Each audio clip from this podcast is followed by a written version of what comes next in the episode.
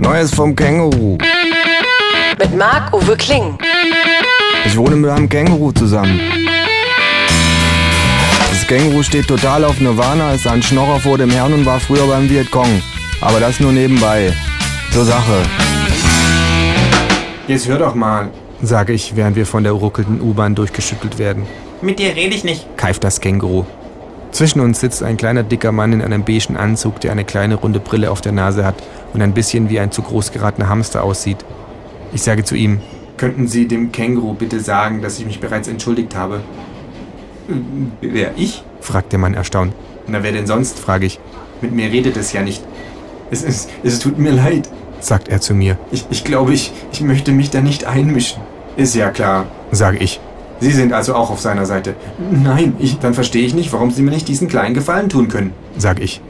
Jetzt zuckt der Mann auch noch genau wie ein Hamster mehrmals mit seinem Näschen und rückt danach seine Brille wieder zurecht. Dann sagt er zum Känguru.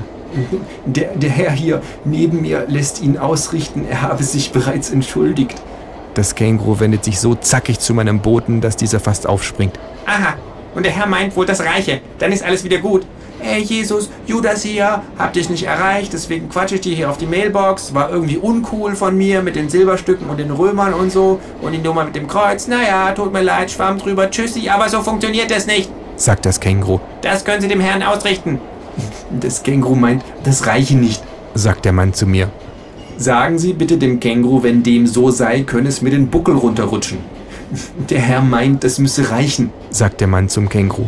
Na, dann ist ja alles gesagt, sagt das Känguru. Das Känguru sagt, dann sei alles gesagt, sagt der Mann. Ich hab's gehört, sage ich. bin ja nicht taub. Aber Sie werden doch zugeben, dass sie sich absolut lächerlich benimmt. Würden Sie sich in seiner Situation so kindisch verhalten? Sicher nicht. Ich, ich weiß ja gar nicht, was passiert ist. sagt der Mann. Das geht Sie auch nichts an, Sag ich schnippisch. wir kennen uns doch gar nicht.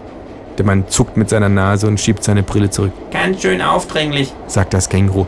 Wir fragen Sie doch auch nicht über Ihr Privatleben aus. Nehmen Ihre Kinder Drogen, geht Ihre Frau fremd, werden Sie von Ihren Arbeitskollegen nicht ernst genommen? Frag ich, Na, hören Sie mal. sagt der Mann. Na, na hören Sie mal, Äfft das Känguru ihn nach und zuckt mit seiner Schnauze. ich bin ein Hamster, ein Hamster. Nack, nack, nack, nack. Der Mann steht auf und setzt sich auf einen einzelnen freien Platz am anderen Ende des Waggons.